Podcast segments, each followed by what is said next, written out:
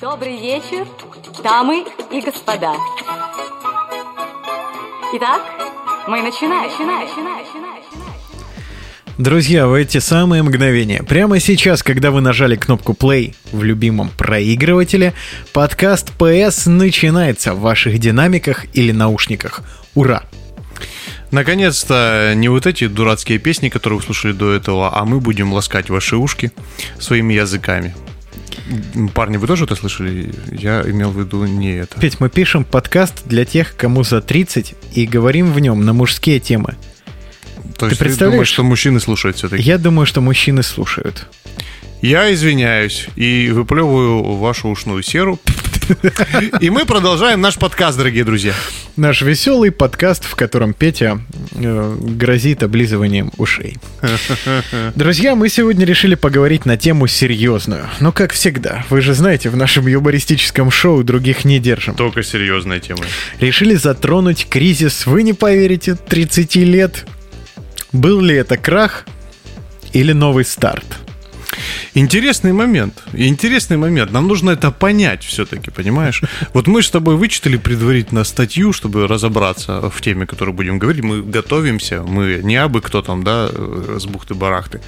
Мы настоящие э, журналисты. Ну, в общем, одну статью мы прочитали. Ну, ладно, мы прочитали оглавление статьи, которая была написана. Петь, ну, кризис 30 лет – это некий такой рубеж. Переход из молодости в зрелость. То есть мы когда-то точно знали, чего хотим, точно знали, кем мы станем, точно знали, какие будут у нас женщины. Точно знали, кем не станем. Да, конечно. Это важный момент тоже, знаешь. А вот э, сейчас, после 30, ну и во время этого кризиса, если он был у кого-то, э, очень сильно размылись абсолютные знания. Я предлагаю об этом размытии и поговорить сегодня. Да, это вообще интересно. Кстати, Петь, а был ли кризис? Вот ты знаешь, я, я все пытаюсь, я все пытаюсь понять, а где я нахожусь сейчас, есть этот кризис или нет. Но специалисты говорят, э, специалисты говорят, как что определить? Э, среднестатистически так. Э, кризис этот возникает у мужчины в возрасте от 25 до 30 лет. Ты знаешь, наверное, да. Наверное, все эти годы я был в кризисе. А, вообще настолько, вообще действительно с 25 лет на, до, с 25 до 30 лет а, многое меняется в осознании всего мира. Правильно я говорю? Вот если мы даже с тобой возьмем такую э, простую стезю, а, как э, работа, предположим. Можем мы об этом поговорить? Вот тебе казалось, э, кем ты будешь работать? Э, ну, на этом этапе я уже должен был быть руководителем. Ну, ты же был. Ну, был. Официально, официально галочку можно поставить. Другой вопрос, самый интересный. Что тебе казалось в твои 20, что такое руководитель? И что это оказалось? О, Петя, в мои 20 мне казалось, что руководитель это человек, э, который обладает беспрекословным уважением своих сотрудников. Что это человек, который всегда и на 100% без вообще доли сомнения знает, что делать в случае возникновения кризисной ситуации. Так. Еще я, конечно, всегда понимал, что этот человек очень успешный, и у него вообще все здорово, потому что там ну, зарплата какая-то, мне казалось, должна быть вообще.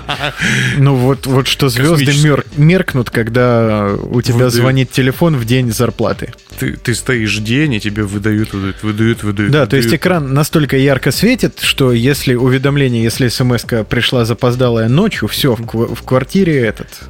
Единственный Световой случай, взрыв. Единственный случай, когда вот эти цифры э, приходят наискосок в телефоне, потому что не помещаются полностью да, да, Да, да, да, да, да, абсолютно верно. Это замечательно, Вячеслав. А что оказалось? Ну, подожди, э, ты, давай так. Ты думал, что ты, ты думал, э, что ты будешь руководителем в какой-то определенной сфере, или, ты, или это была достаточно размытая мечта? Ты знаешь, я вообще думал, что на самом деле в 20 лет я немножко слукавил. Руководителем я быть тогда не очень хотел. Я хотел быть крутым журналистом.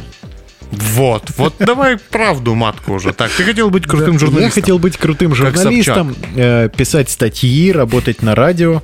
Ну, я, собственно, в 20 лет этим и занимался. То есть ты пошел на радио стал писать статьи? Уже работал на радио в это время, еще пока не устроился в газету «Новороссийский рабочий». Ребята, привет, если слышите. Но уже все к этому шло. Слушай, ну знаешь, как... Я э, хотел быть журналистом. Как, как постоянно э, говорил в своих интервью Дмитрий Нагиев, он все время говорил, что вот мы, говорит, вот живем, вот, вот вроде бы смотришь, вот добился всего, что хотел. Вот, ну, в принципе, да. Ну, а какое-то ощущение китайской копии. Вот было у тебя, было ли у тебя так же? Вот ты хотел стать журналистом, ты стал. Я хотел стать журналистом и стал им, но я всегда понимал, что э, мужчина же в глазах женщины, семьи, общества – это добытчик, так. а ты можешь быть только добытчиком слез, когда работаешь журналистом. И в некоторых случаях горя. Но это ну, другой вопрос. Да, да. Это, это когда уже апатия. Нет. М-м-м, я понял, я понял, я понял, я понял, я понял. Если, если ты настоящим журналистом захотел стать, да? Э. Так, хорошо. А э, вот смотри, получается, а, ты хотел стать журналистом, ты стал. Э, были какие-то статьи? Что ты хотел писать? Вот все-таки, когда ты хочешь стать журналистом, ты наверняка хочешь заниматься какой-то сферой, говорить правду о чем-то, что-то выяснять, какую-то исследовательскую работу может проводить. И вот ты находишься на российском рабочем, вам говорят, Вячеслав, you are журналист, и теперь вы будете заниматься Журналистикой. Журналистикой. Да. И я думал, что сейчас я поеду на какой-то завод, может, он там экология загрязняет что-то, что-то там где-то не так, и я всем помогу. Так. А мне говорят, так, тут у нас в поселке у города так. нашествие белок. Так. Надо, значит, опросить... Возьмите интервью у каждой. Надо опросить жителей. Почему вы здесь оказались? местного специалиста, кто разбирается в животных. Что это такое? Я расскажу, друзья, если вдруг вы не читали мои ранние материалы по какой-то причине. Это были никакие не белки. Это были соньки. Они очень похожи на белок, но только не рыженькие, а серенькие. О, боже мой. И как Нет, с этой информацией? Пожалуй, журналистам можно и не быть. Но, э, смотри, а если бы э, в тебе была предпринимательская жилка, ты поймал бы всех этих Соник и сделал бы магазин одежды. А, хомячий двор. Никто бы не знал, что это Соньки. Сонный двор. Сонный двор, да-да-да, все правильно. То есть, получается, ты попал. А, а вот э, был ли у тебя такой момент, когда ты попадаешь туда, ты пишешь про вот, значит, э, Соник, но внутри ты такой, так, ну, это первый, я все-таки журналист, у меня все-таки получится сейчас вот реализовать, и вот мой проект, и вот сейчас я был ли у тебя какой-то такой, э, в любом случае, запал же он э, сгорает не сразу.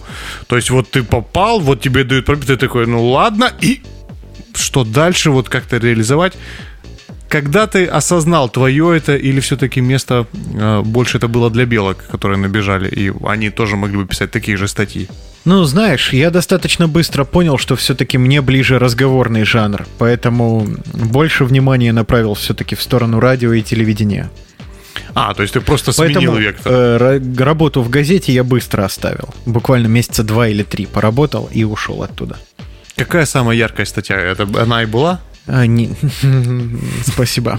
Э, ты знаешь, самая... Не то чтобы яркая, а самая прорубившая, что ли, что-то в душе статья была, когда я писал об особенных детях. Так и об организации в Новороссийске, которая помогала этим детям, обеспечивала mm-hmm. им дополнительное образование и социализацию. Mm-hmm. Я, к сожалению, не помню уже название организации, но помню, что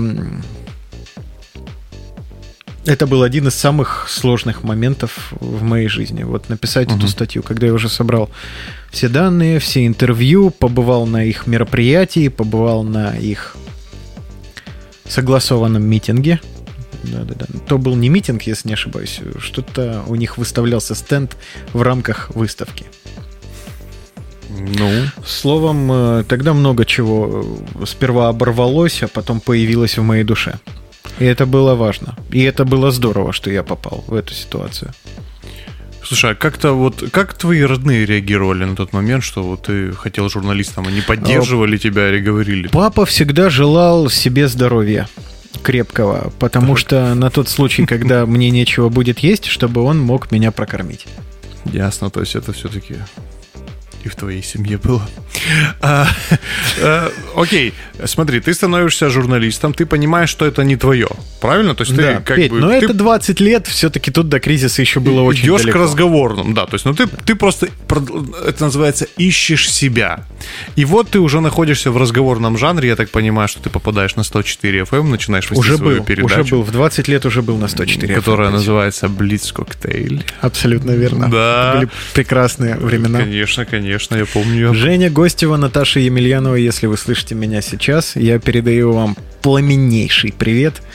Причем в- Спасибо. Всему научили, все показали. В, а, в этот э, момент, э, когда Вячеслав находился в студии и э, гордо э, держал пульт, э, фотографировался в ней э, и вообще вел себя приво- фривольно, э, Это были вечерние эфиры, конечно, я вел себя фривольно, Петь. мне приходилось, мне приходилось в этот момент, э, я не побоюсь этого слова, в трусах э, записывать в квартире передачу свою дискотанцы и высылать просто аудио, потому что внутрь меня не пускали. Видимо, они думали, что я в принципе нахожусь в трусах в- течение всего дня. Э, Вот, но это уже совсем другая история. И, и получается, ты, э, ты находишься на радио. Чего ты, ты чего-то ждал от этого? Были какие-то ожидания? Петя, ну, конечно, я думал, что все. Антон Камолов когда-нибудь снимет свою корону, и он не просто бросит ее к моим ногам, а вручит мне и с почтением скажет. Вячеслав, Вячеслав. ты крутой, ты крутой. Давай. Ну и что из Продолжай. этого произошло? Он говорил слово Вячеслав на кому-то другому, кто позвонил по телефону? Наверное, я даже не слышал от него, из его уст имя Вячеслав никогда. Ни, ни в каких Вячеслав, вопросах. не пускай, я знаю, там если не, не надо. Э, Так, окей. э, Было какое-то разочарование от этого? Или, или что? Что конкретно А, происходило? Ты знаешь, э, разочарование было, конечно, на разных этапах. Э, Когда ты, например, несешься в редакцию с какой-то идеей, и тебе говорят «нет». Знакомое чувство. Или когда ты возвращаешься после года перерыва обратно на работу, и тебе говорят «так, а все уже? Занята твоя программа?» И ты такой «как же так?» Да, да, это, знаешь, вообще нужность в шоу-бизнесе – это отдельный разговор. Э, И вот так оно все как-то шло, но я потом, правда, вспомнил после возвращения из отпуска годовалого, что мне можно еще и по профессии работать. И я углубился в маркетинг. Потом снова, конечно, вернулся на радио, на вечерние эфиры, но это уже было сильно после. А вот в маркетинге у меня получилось много чего. Был даже самым молодым начальником отдела маркетинга в Новороссийске. Но это я себе Вот. такой титул придумал, потому что я просто не знал моложе. А между тем в 27 лет, вот да, я уже был начальником отдела маркетинга. И это было здорово. Зарплата совпадала с ожиданиями? Никогда. Вообще никогда, да, Никогда, абсолютно. да. Ты знаешь, было хорошо, вопросов нет. Но скорее даже было неплохо. А вот чтобы роскошно, чтобы смс-ка пришла и обомлел, нет, такого не случалось, Петь. Мне мне кажется, Поэтому к 30 годам, Так. э, когда 2022 год подарил нам много интересных событий, особенно в сфере маркетинга, э, так вышло, что мне пришлось сменить сферу. Автобизнес э, закончился в моей жизни. Мгм. Началась сфера IT. Я, кстати, не жалею, здорово получилось. Э, Но все по-другому. И все приходится начинать сначала, заново учиться. ну, скажем так, не заново учиться, а полностью перестраивать работу. Маркетингом я и занимаюсь. Просто когда ты привык продвигать условно премиальный сегмент в тех или иных областях, то потом А сейчас начинать нужно э, кружки для всех подряд. продвижение продуктов в интернете очень, Массово причем. Но это другое, да. причем узкосегментированных продуктов. А Это- все-таки узкосегментированных. Слушай, а э, так вот если подытожить именно, да, вот это, скажем так, Аудитория кластер работы. узко сегментирована, прошу прощения. А, кла- кластер а, работы. Вот Э, если, Если подытожить... Что хотелось, вот, э, что такое кризис вообще? Наверное, это когда есть какие-то ожидания, и в итоге они разбиваются о какие-то скалы. э, скалы бывают разные, скалы реальности, э, скалы, э, скалы э, дебильных людей, э, скалы места, в котором ты живешь, в котором это не нужно и так далее. Ну, в общем, разбиваются о скалы, и ты приходишь к какому-то новому пониманию, или вот, вот, наверное, это и есть кризис, вот этот вот момент, когда ты осознаешь, где ты находишься. А, К чему вопрос? Что тебе хотелось в начале, грубо говоря, в 20 лет, как представлялось, и что ты сейчас имеешь? Какая-то разница между этим? Э, Вначале я должен был стать, конечно, крутым журналистом, радиоведущим известным, а еще музыкантом, отгремящим Само на всю Россию, само собой, да.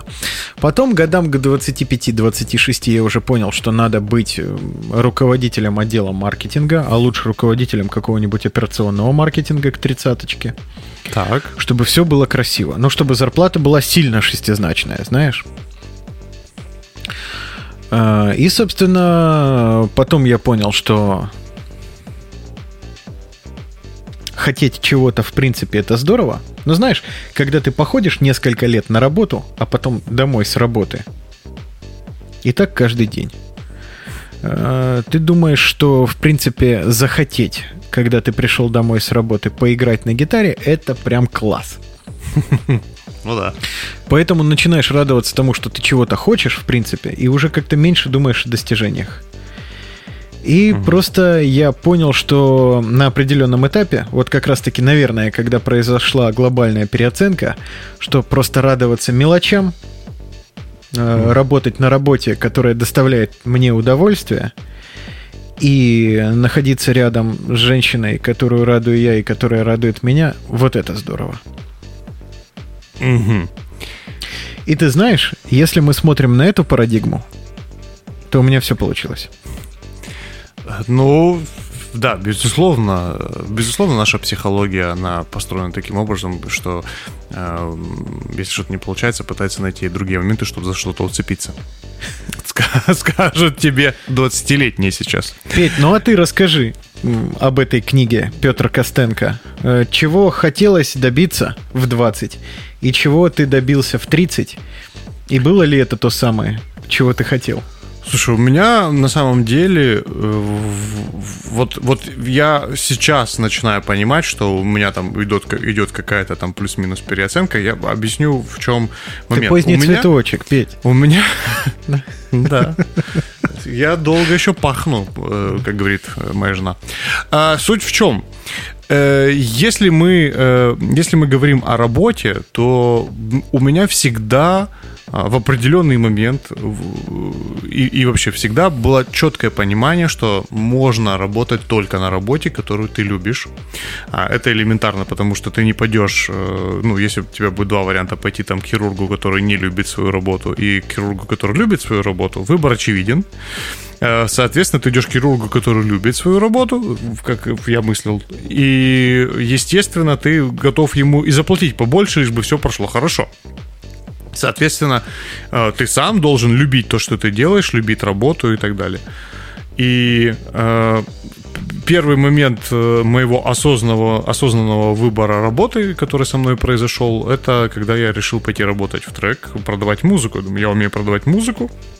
У меня был вариант пойти официантом, продолжать музыку, да, работать. Петя? я умею продавать музыку, да, если она не моя. А, То есть это, это вообще, это вообще гораздо проще, понимаешь? Ты так смотришь, ну, вот это мне нравится, вот это и продаешь, не вопрос. Э, Смысл в чем, что отработав там какое-то время, э, а там был очень интересные графики с нуля до 12, э, я понял, что ну, работу надо очень любить, конечно, потому что ты будешь проводить на ней всю жизнь и так далее. И будучи э, музыкальным писакой все это время, я э, и, и любя музыку, я был полностью уверен, что именно музыка это э, то, чем мне стоит заниматься. Я это осознавал, понимал, я понимал, что ничего меня по большому счету больше так вот особо не интересует. Э, поэтому, если мы говорим о работе, я понимал, музыка, все, я буду музыкантом, я буду музыкантом. Это вопрос решенный абсолютно.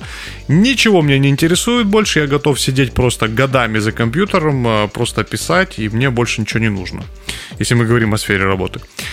И, а кушать, Петь? Э, так вот, оказалось, что это не совсем связанные понятия. И что произошло дальше? Что я был уверен, как я делаю потрясающую музыку, соответственно, люди слушают ее, как бы там анализируют, дальше идут какие-то, естественно, выступления. То есть я был уверен, что э, вот я выпускаю трек, э, его все начинают там слушать плюс-минус, когда особенно начал плюс-минус хорошо получаться, да, то есть, ну, естественно, был какой-то этап, пока ты учишься, осознаешь. И еще я понял важный момент, э, на примере музыки я понял, что такое любовь. Это когда ни хрена не получается, нравится, но ты все равно продолжаешь. Э, вот. И, и, и потом все-таки начинает получаться. Я вот э, произвел свой первый выпуск, э, причем это было, ну вот опять же, где-то 21 год, наверное, мне был, у меня происходит первый выпуск трека, я думаю, все, все, вот, более того, я получаю поддержку от всяких крутых ребят из зарубежных лейблов и музыкантов, короче, меня играют на международном радиошоу, полный кайф, чудо и так далее. Вот, я, значит, сажусь напротив телефона, потому что я как уверен, вот я услышал какую-то группу, предположим, там, хаос, там, Freemasons я услышал. Я слышу, что они потрясающие. У меня в голове мысль не возникает о том, что э, это люди, которые сейчас сидят дома. Естественно, они гастролируют, естественно, они выступают, потому что с такой шикарной музыкой их ждут везде и так далее. И тут, значит, я выпускаюсь сам, получаю поддержку, сажусь напротив телефона, так. вот так, красного, сажусь и начинаю ждать. Ну, потому что вот... Когда тебе позвонят вот, да. уже, чтобы зажигать танцполы Само собой, планеты, здравствуйте, Петр, да? господи, как нам повезло, что вы вот э, просто парень из Новороссийска. Предположим, а, журналисты из Новороссийского рабочего берут у меня интервью, они у белок, а, значит, э, общаются, радио приглашают. Парень из Новороссийска Российска, наш э, молодой талант, как он мог э, выпуститься на этом зарубежном английском лейбле. О боже, как интересно. Естественно, в клуб э, я захожу, меня встречают сотрудники, арт-директора. Петр, это вы? Я говорю, я буду с вами разговаривать только после того, как вы сядете на шпагат. Человек садится, я продолжаю разговор через его крик, мы там договариваемся о выступлении. Ну, Шучу, конечно. Петь, ты знаешь, я пока прерву твою красивую мечтательную тираду. Так. Э, в следующий спешл беру у тебя интервью. Обязательно, да. Э, ну и, а я все сейчас все, расскажу забились. уже. Да. Это ты в том плане, что я заткнулся, не получится. А, и в итоге я э, оказываюсь в ситуации, когда телефон просто не звонит.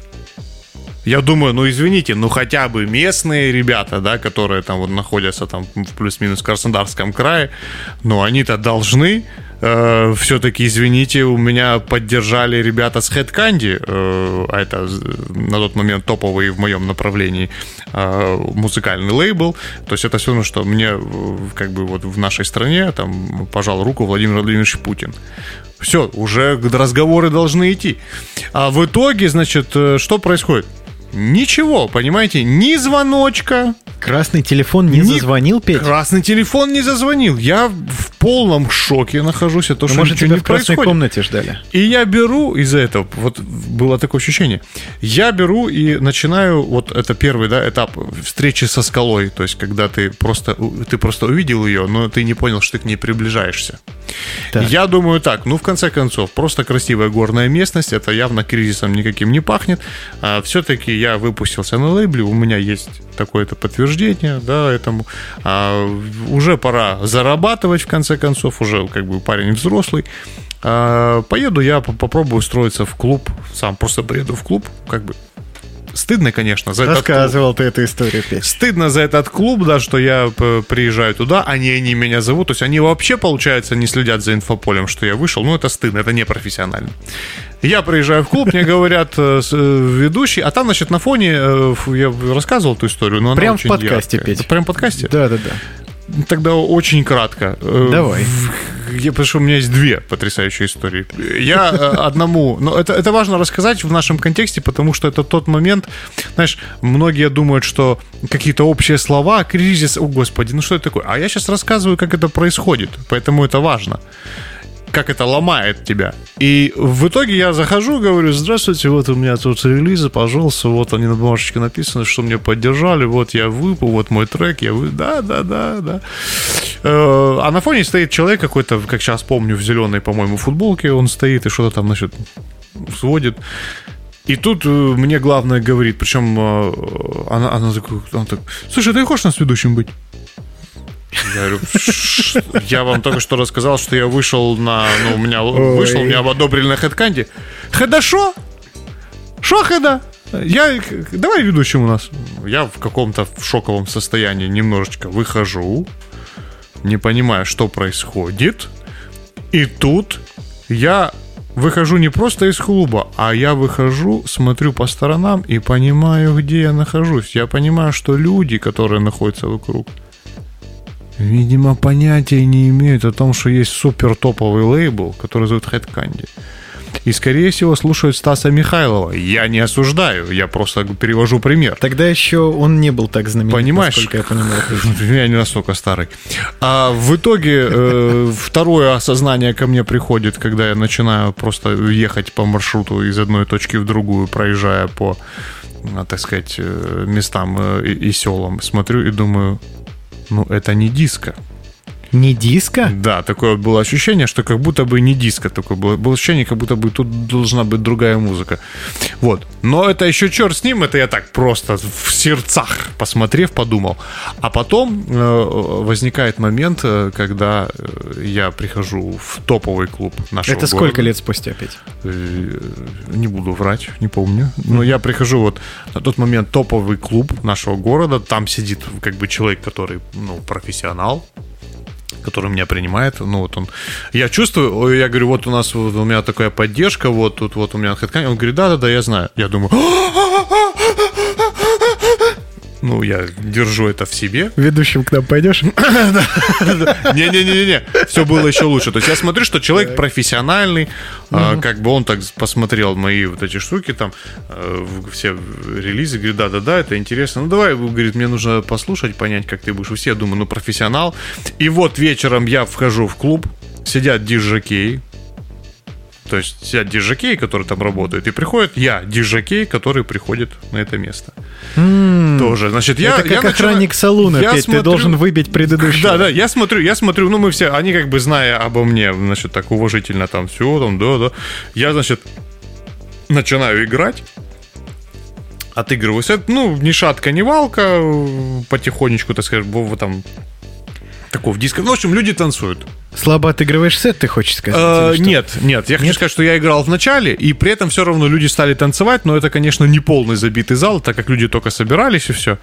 И, значит, я играю, Пахнет играю, отыграл, люди потанцевали, не-не, люди потанцевали, все хорошо. Так. Поверь мне, более э, человека, который может меня критиковать, чем я, я пока не, не видел. Э, В итоге, значит, э, я спускаюсь вниз, начинаю искать этого профессионала настоящего. Начинаю смотреть по сторонам, где он находится, и понимаю, что его вроде как нет. Я подхожу к администратору и говорю, «Вы скажите, а вот, вот, вот должен был меня смотреть такой-то человек. А, он, он уехал в Краснодар сегодня. Я так думаю, ну как-то, ну ладно, может кто-то там следил, что-то, ну ладно. И тут мне через неделю говорят, что а, а кто это? Это Петя Костенко, я к вам при... А, да, да, да, да, да, да. Слушай, ну ребята сказали, ты не очень, конечно, отыграл, честно. Я, я говорю, так, извините, а, а какие ребята? Ну, наши диджаки. Понимаешь картину, да? Петюха. То есть, то есть человек, который я подумал профессионал, спросил э, вот Вячеслава радиоведущего, а тебе нравится этот радиоведущий, который на то место придет, может быть? Ты такой, конечно, ну, ну бог, ну профессионал, ну, ну я пойду. Понимаете, и тут я столкнулся вот с этими скалами человеческого дебилизма еще, да, то есть и, и, и как-то, и, и ты, и ты вот, вот если вернуть вот тот момент, как, как изначально выхода трека и ощущения, ты думаешь, а где я нахожусь? И вот эти реалии потихонечку... Красивая история, Петь. Потихонечку, потихонечку начинают, начинают э, как бы разбивать все это. Дальше я поехал в Сочи, я тебе расскажу, на Олимпиаду выступать даже. Но это все знают, Петь. Ну расскажи кратко. Я рассказываю кратко. Приехал в Сочи на Олимпиаду, уехал, денег не дали. Краткая история такая. И тут я осознал, а хотя работал я там с утра до ночи, и э, еще, и еще, четыре, волонтером. еще четыре... э, Нет, в том-то и дело. Был бы я волонтером, и не дали бы мне Нет, денег, ну как, мне ты оказался волонтером, Ну, хотя после... Оказался, да. Но я очень был рад, что после этого я вообще выжил, потому что я работал там по 12... э, Да нет, больше там, часов по 14, еще дорога была два. В общем, я там спал так. Вот эти моргания тоже засчитывались за сон. Вот. И при этом в итоге э, друг, который меня туда привез поработать, э, он как-то так стал пропадать в плане финансовой оплаты э, моих услуг. Хотя услуги были предоставлены достаточно качественно, можете увидеть у меня ВКонтакте. Вот. И- И, и- тут я понял, Я слышу звук сыплющегося из тебя песка. ну, слава богу, что я еще не зарыт в одноклассниках совсем. То есть еще песок хотя бы сыпется, и какое-то движение есть. Я понял тебя. И в итоге просто я... Это, это третий момент осознания, когда... А кушать что-то надо, оказывается. А ты отработал, а на покушать не дали. И оказывается, проекты это эти какие-то есть не совсем честные. С людьми не совсем честными. И тут и тут ты так вот стоишь перед реальностью и такой, типа, «А, как вот за квартиру, предположим, платить, если жить не с родителями? А ведь я, ну, но при этом-то я же делал работу искренне, полностью вкладывайся, отдаю. Когда я смотрю э, интервью э, Нагиева, который говорит, что э, каждый раз, каждый раз, несмотря на все, я отдаюсь на этой сцене. Да, я отдаюсь каждым. Я думаю, я тоже отдавался. Успешно отдался. Где выхлоп? Где выхлоп? Только попа болит. Э, понимаете? И поэтому, в общем, столкнувшись с определенной проблемой это творческих, так сказать, э, моментов, и при том, что, знаешь, в какой-то момент ты начинаешь думать, это вот, ты начинаешь думать, что еще одна скала, ты думаешь, ну, я, ну, объективно, я наверное, плохо в том, что я делаю. Мне надо учиться, мне надо развиваться. Ну, я объективно плохо. И в этот же момент высшие силы, э, желая посмеяться над тобой, показывают человека, который э, стоит и, э, ну, ты там, ты играл, а стоит человек и играет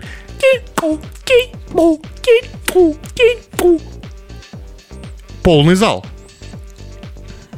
Хотел бы... Завистник долбаный. А, Ты, ты- безусловно, безусловно, безусловно. Ну, я думал, я думал, знаешь, кому я в этой ситуации завидую? Я всегда думал, я завидую... Так, подожди, пока ты не наговорил на отсутствие друзей Нет, подожди, знакомых. подожди, нет, действительно, кому я завидую в этой ситуации? Вот этому человеку, который играет тень-пу, тень-пу, хотел бы я им быть? Нет.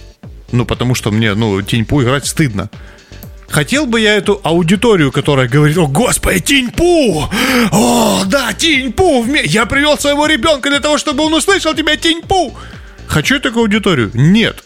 Так чему я завидую, я все время думал. Просто факту состоявшейся ситуации, наверное.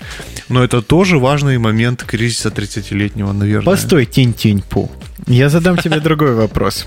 А, Ты мне скажи, давай Так. подведем итоги в этом потоке сознания. Так. А, Вот чего ты хотел в 20 лет, кем мечтал стать? Кем стал в 30 лет? И то ли это, чего ты хотел? Э, Скажу так. Кратко скажи, пожалуйста. Естественно, я, ты знаешь, я всегда кратко. всегда кратко, знаю. Вначале хотелось, э, чтобы а, я играю вот свою музыку, э, передо мной стоит огромнейший стадион, а, люди забывают о ласковом мае и начинают рассказывать о том, как Петр Костенко, видимо, ходят слухи, раздавал кассеты в этих ЖД-поездах, и вот настолько стать знаменитым, понимаешь, о чем я, да? Я С понимаю, этой да. аудиторией огромной. Ты понимаешь. А что по- получилось по факту? Я тоже думал, что ради меня тоже на Лужниках зажгут вечный огонь. Конечно. Ну, на моем концерте, я имею в виду. Ну, к Мишке ты стремишься, получается, да? То есть, Да, возле Мишки я уже, прям Да, непосредственно. А вот, так э, смысл в том, что в итоге что, э, что э, получилось? К 30 я осознал, что а стадион-то в принципе не нужен. Нужен все-таки какой-то кластер понимающих людей по большей части. Мне не нужны все. Мне как-то аудитория сузилась до хорошего качественного клуба. Понимаешь? И э, самое главное, что э, что вот в чем мне повезло, а я считаю, что это просто везение, что к 30 годам я сделал свое звучание. Это вообще на самом деле удача. И я даже о таком не мечтал. Я к чему говорю? К тому, что я даже о таком не мечтал, но это произошло, и сейчас дает, наверное, это переосмысление дало понимание, что не нужно быть как все, а нужно быть своей, собой. И в итоге, то есть, иметь не, можно иметь не стадион, а быть счастливым с 50 человеками, на которые действительно понимают то, что ты делаешь. Петь, ты кратко уже рассказал про зависть свою. А Мы э, более-менее разобрались, Да чего мы добились, чего не добились. Расскажи про достижения друзей и знакомых. Вот которые вместе с тобой шли в рядах обсосни в эти 20 лет. И где они теперь? Кто вышел из рядов обсосни, не дрог меня больше. Э, Нет, на самом деле э, я могу сказать, что наверное, надо быть честным и сказать, что важно, чтобы те люди, которые с тобой, они были, ну, приблизительно на твоем уровне, да. Наверное, это важный момент. И действительно, вот у меня э, друзья, никто, наверное, не вышел на такой уровень, да, там гораздо выше, чтобы я мог как-то там ему там завидовать зло или что-то в этом роде.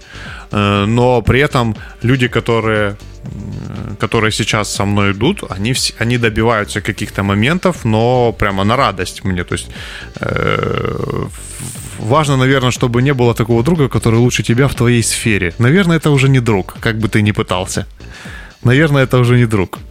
А вот ребята, которые идут параллельно какими-то сферами, да, то есть есть достижения, но никто пока не вышел на такой уровень, чтобы учить, э, чтобы его слова о, о том, как он учит жизни кого-то, э, звучали серьезно, а не смешно, да. Наверное, хотелось бы достичь этого уровня, чтобы, чтобы твои слова были не смешными, когда ты начинаешь говорить, надо делать вот так. Пока, пока никто из моих друзей этого не достиг. Но это и плюс. Нет ненависти. Ты знаешь, я не могу похвастаться тем же. А, Мы не идем параллельно с моими друзьями и знакомыми. А, Некоторые сильно оторвались вперед. И я не могу сказать, что я завидую или что мне обидно, чего я не добился. Так, оправдываться начинаю. Давай лучше сперва расскажу, а потом поделюсь Да, да, мыслями по интересно. этой теме. Один мой друг, а теперь владелец большого агентства. Но не буду говорить, в какой сфере человек работает. Хорошо. Человек бизнесмен. Это круто.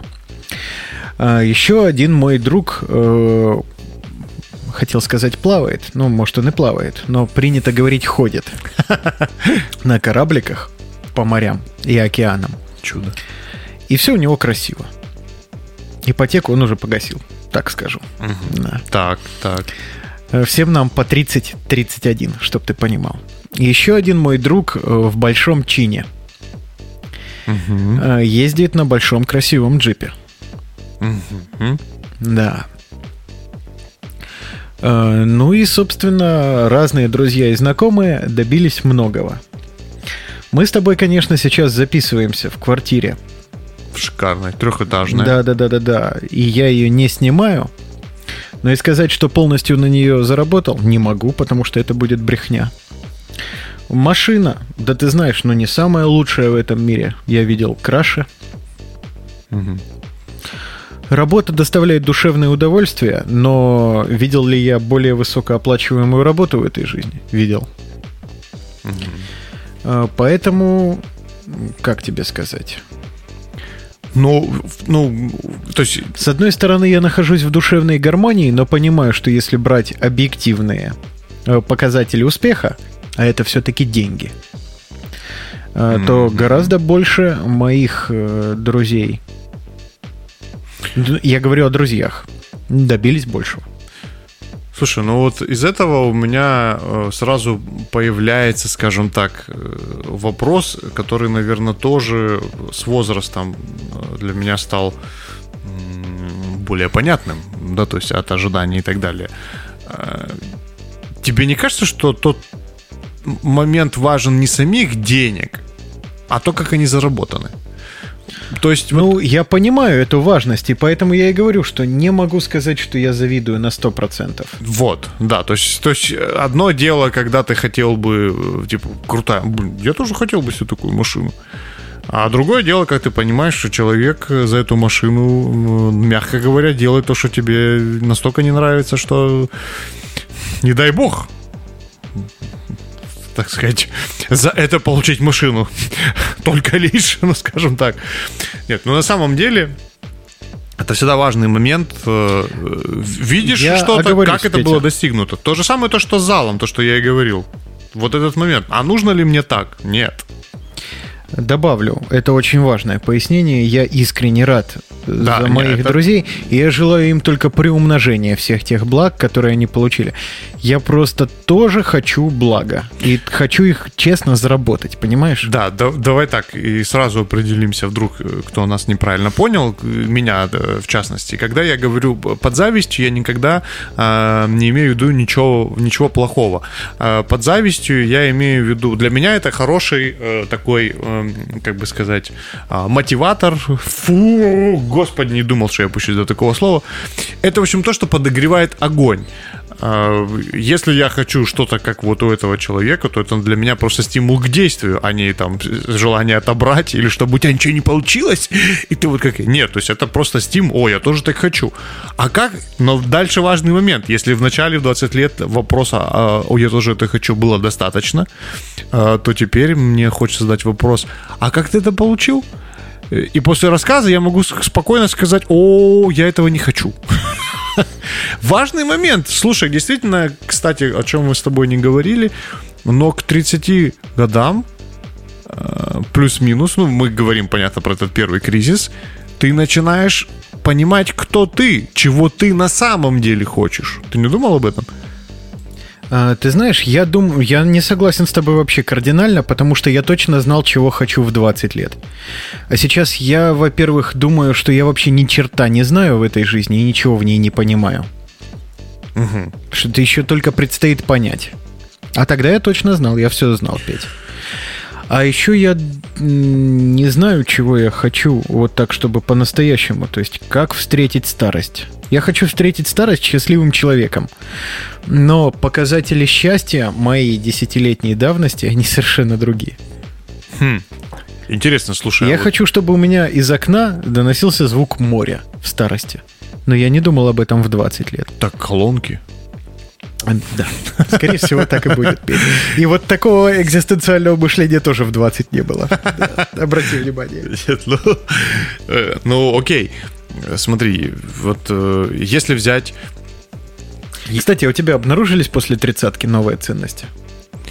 В принципе, можно, можно так сказать. Нет, я, я скорее переосмыслил старые. Я не могу сказать, что у меня возникли, возникли какие-то новые ценности. Я скорее переосмыслил старые. Э, как я говорил про зал, то же самое. Например, возьмем девчонок, то же самое. То есть, если раньше э, казалось, что дело в количестве, э, то в определенный момент понимаешь, что дело-то в качестве. И самый интересный момент это когда, наверное, все парни сейчас меня поймут, не знаю, как это у девчонок происходит, но у парней, ну это же вообще must have, эта ситуация должна произойти. Это то, что после чего ты действительно становишься мужчиной, сам, так сказать, в своих глазах. Это, это, это та первая девушка, которая посмотрела на тебя серьезно, а не с улыбкой. Вот типа, типа. Э, собственно, когда это в твоей жизни произойдет. И вот этого ждешь. Ожидание сумасшедшее. Страх, все вместе, кровь бурлит, непонятно что и как. Э, где и как это будет, что будет, кто, мысли, все, фантазии и так далее. И потом, э, э, прошу прощения, на определенный раз ты ловишься на страшные мысли. Что? О, я лучше бы книжку почитал.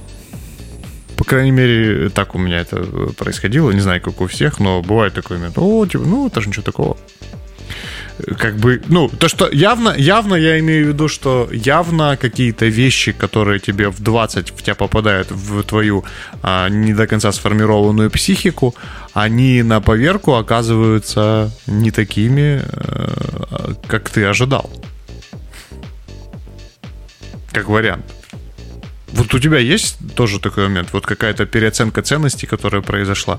Я две привел уже, смотри, и с клубом, и с э, девушками. Вот твоя очередь, побей мой рекорд. С девушками ты очень абстрактно привел пример, я чуть его уточню, Петь, с твоего позволения. Так. Э, Знаешь ли, я понял, что можно не посыпать голову пеплом, если не получилось. Это было важный очень важное открытие. Нужно было энное количество времени провести, э, чтобы э, свыкнуться с этой мыслью и принять ее. Хотя она очевидна, конечно. Но, друзья, если вы еще юны и еще ни разу... Да, и бьет гормон очень сильно, а это Да, да, нормально, поймите сразу. это не просто нормально, это Так здорово. должно так, быть. да. А самое А, интересное, знаешь, что? е- Ты подожди, так ты же не дослушал меня. Что значит самое Ну, интересное? Я просто подумал про не получилось. Это когда не получилось с той девушкой, которая тебе казалась идеальной. Это тоже важный момент. Ну, то есть, в смысле, не получилось а, отношений, да, то есть она не сказала тебе нет, и в какой-то момент ты думаешь, о господи, а потом встречаешь ее лет через 10 и думаешь, о господи, слава богу! Извини. И вот когда на определенном этапе петь я понял, что может быть не один раз и на всю жизнь, а так бывает, что на всю жизнь не получается, э, то можно продолжать жить, и может быть что-то еще и получится хорошее. Да. И вот это было очень важное откровение, которое сперва полностью разрушило мой мир, а потом как-то собрало его по кусочкам из того, что осталось. Неплохо получилось. Но жизнь есть после того, как не вышло. Друзья, говорю завуалированно, мало ли кто послушает подкаст. Пусть разбирается в шифрах. Да. Но знаешь, ведь действительно э, еще важный момент, что нам все это насаживается. То есть ты, ты постоянно...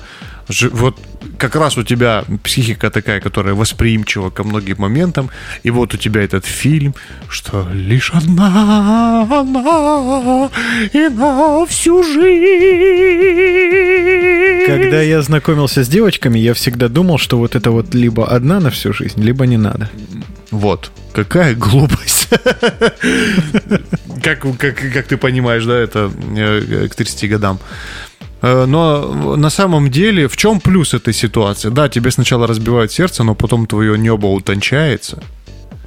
И опять же, все-таки свою теорию подрисую, ты начинаешь понимать себя, что тебе нужно, что тебе больше нужно, плюс-минус. Ты, скажем так, ты понимаешь, что тебе точно не нужно. И тут факт. появляется Это она. факт. которая входит в этот на 30% в этот список.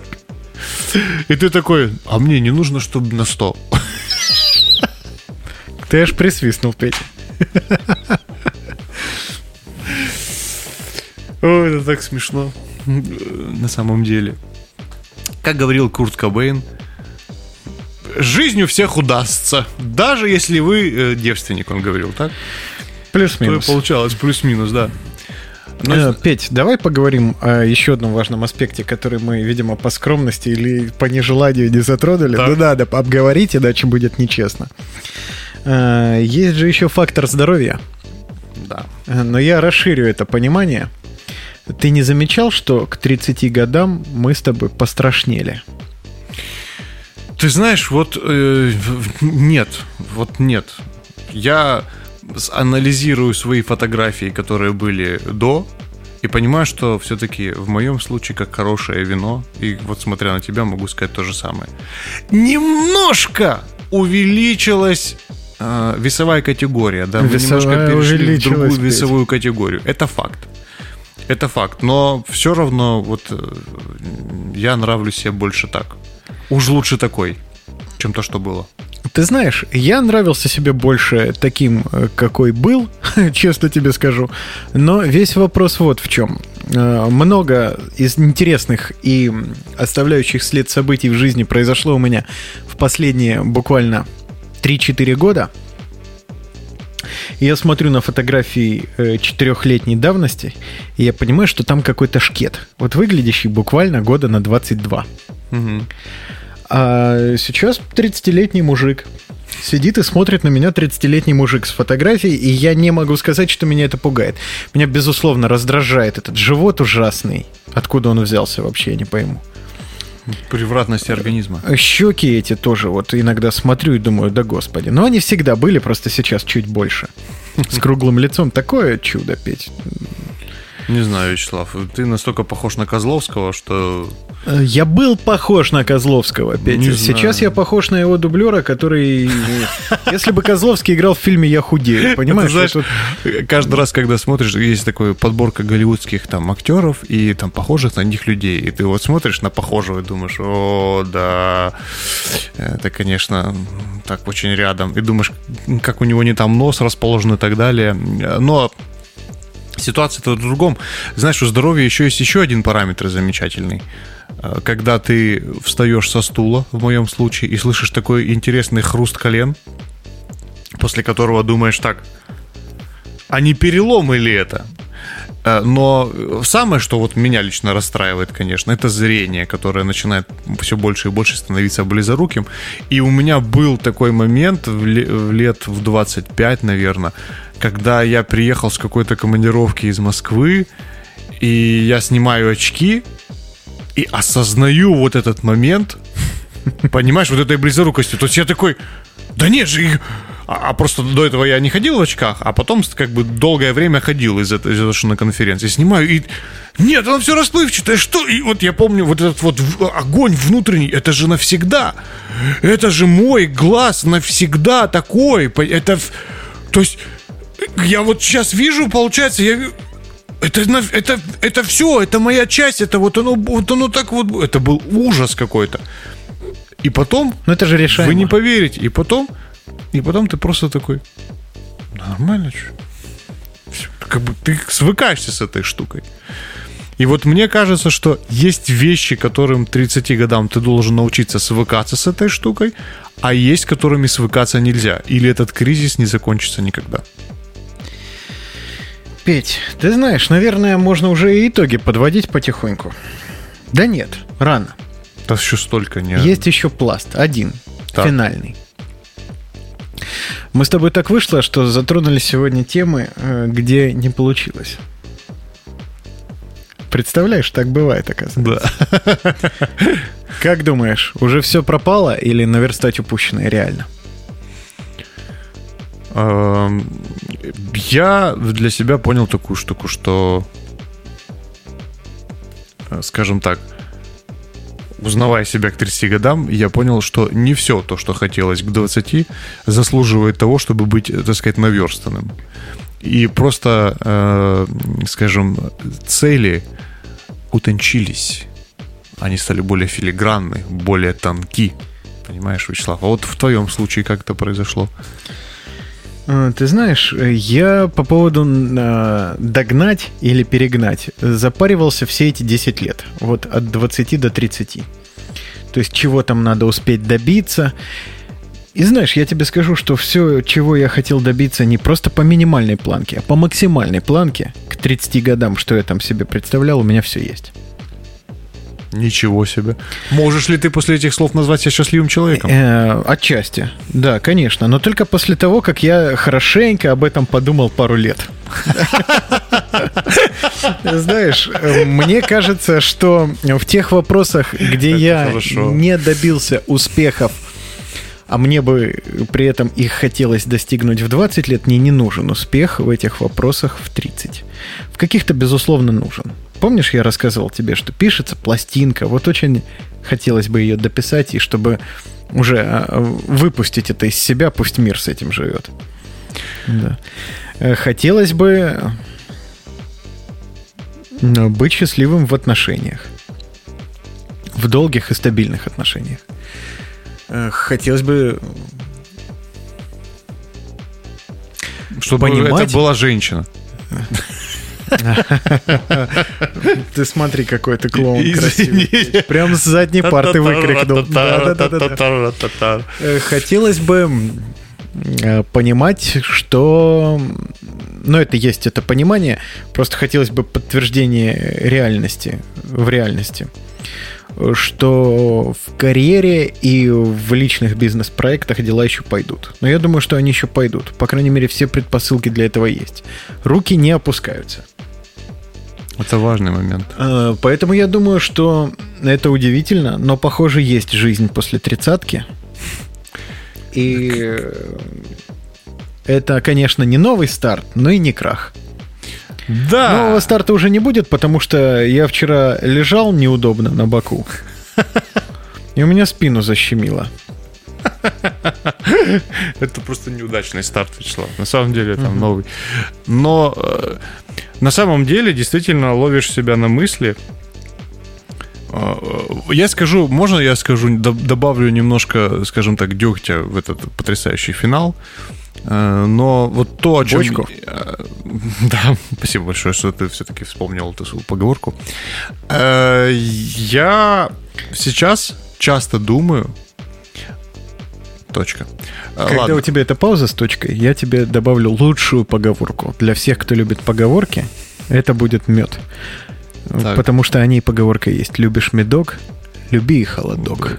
Потряс... Это я прям Это чувствую. слова классика. Я вижу уже твою прическу, этот э, потрясающий э, Малиновый там, клатч, пиджак. малиновый пиджак. да.